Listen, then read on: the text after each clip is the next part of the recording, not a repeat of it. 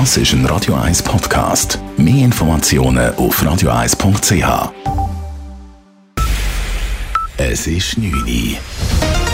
Radio 1, der Tag in 3 Minuten. Mit dem Alles Kral. Die Experten des Bundes zeigten sich heute beunruhigt angesichts der Verschlechterung der epidemiologischen Lage. Diese sei als kritisch einzustufen, hieß es dazu heute vor den Medien. Die Zahl der Neuinfektionen und Hospitalisationen in der Schweiz steigt jede Woche um 40 Prozent. Wenn es so weitergehe, stehe die Schweiz im Dezember dort, wo Österreich heute ist. Und man habe dann ebenfalls ein massiv überlastetes Gesundheitssystem, sagte die Präsidentin der Covid-Taskforce, Tanja Stadler. Vor drei Wochen hatte Österreich die gleiche Inzidenz wie die Schweiz heute.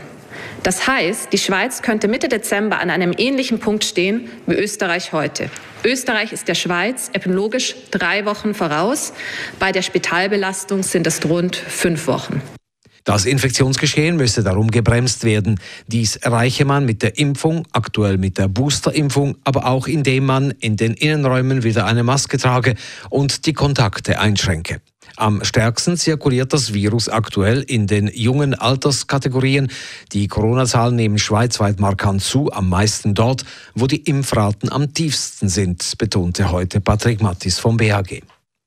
Das Schweizerische Heilmittelinstitut Swissmedic hat die Covid-Booster-Impfung für alle Personen ab 16 genehmigt mit dem Impfstoff von Pfizer-BioNTech. Der Hersteller habe in den letzten Tagen die nötigen Daten für eine Zulassung geliefert. Bedingung ist in jedem Fall, dass die zweite Dosis mindestens sechs Monate zurückliegt. Derzeit werden zuerst die über 65-Jährigen ein drittes Mal geimpft. Termine für Jüngere gibt es aber erst später. Gemäß dem BAG haben sich bereits 200.000 Personen Personen zum dritten Mal impfen lassen. Der Zürcher Lehrerverband fordert den breiten Einsatz von Luftfiltern an Schulen.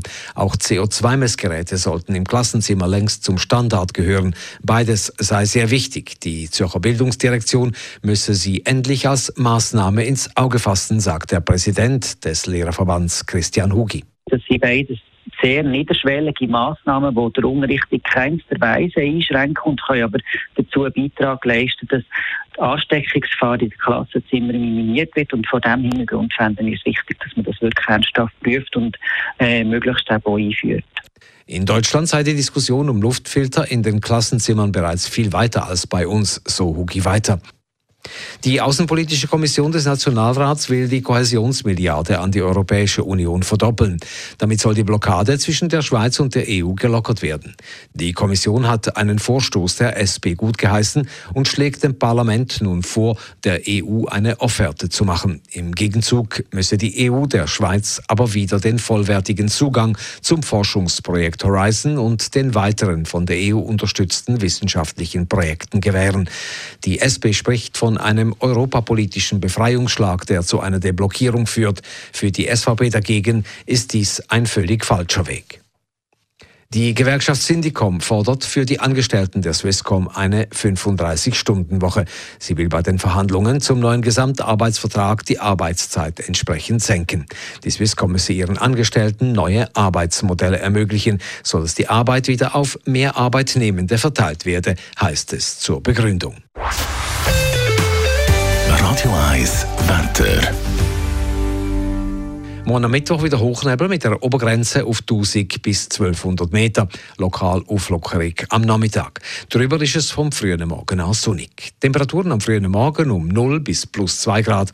Am Nachmittag nicht mehr als 3 Grad. Das war der Tag in 3 Minuten.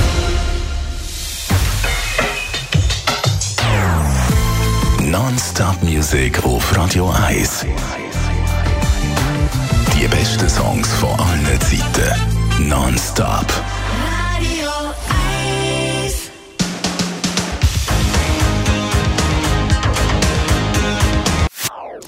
Das ist ein Radio 1 Podcast. Mehr Informationen auf radio1.ch.